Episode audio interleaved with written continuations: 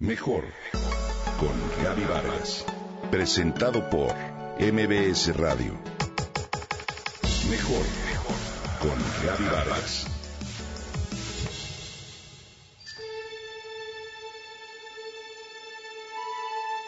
En cuestiones de género, algunos cuentos de hadas han quedado en el pasado. La historia de la princesa de la torre que debe esperar a que su príncipe venza al dragón y la rescate ya no forma parte de una realidad. Hoy las niñas no aspiran a que un príncipe azul las bese para despertarse. Ya están despiertas y rescatadas por ellas mismas.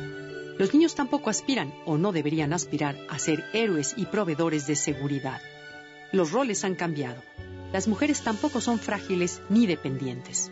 Es cierto que últimamente se han visto avances y que las historias de cuentos de hadas se han modernizado al grado tal que hoy las princesas trabajan para tener un restaurante propio o son invencibles y valientes arqueras que eligen su destino.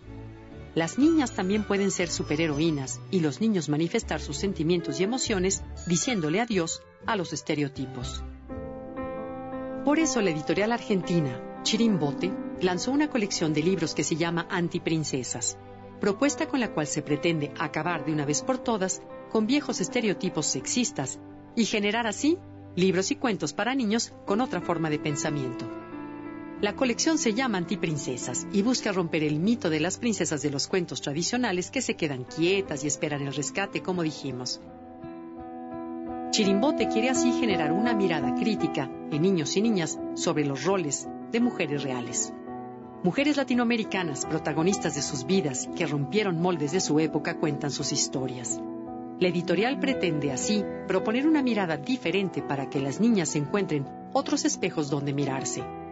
Narrados por la periodista Nadia Fink e ilustrados por Pitu Álvarez, se lanzaron ya los dos primeros libros de la colección que inauguraron la serie Antiprincesas, Frida Kahlo y Violeta Parra.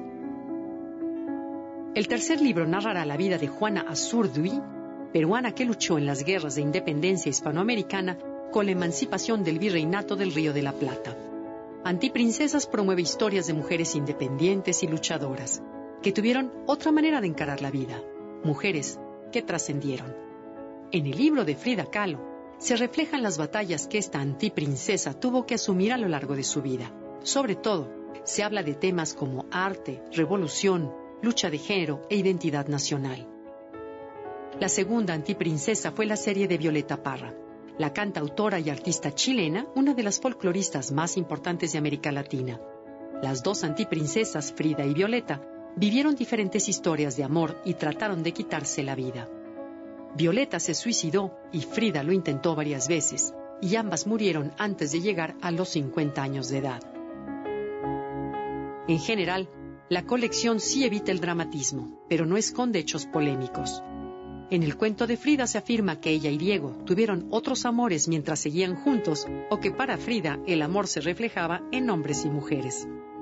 En el caso de Violeta incluso se relata un momento en el que la cantante necesitaba ropa linda para actuar en público y en el cual, por supuesto, no se le apareció ninguna hada madrina, sino que fue su madre la que ayudó a solucionar el problema al transformar una cortina en una falda. Antiprincesas es, pues, una opción alternativa más fiel y apegada a la realidad que hoy en día vivimos.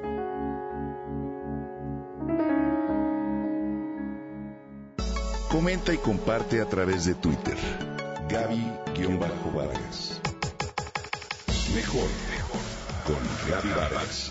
Presentado por MBS Radio.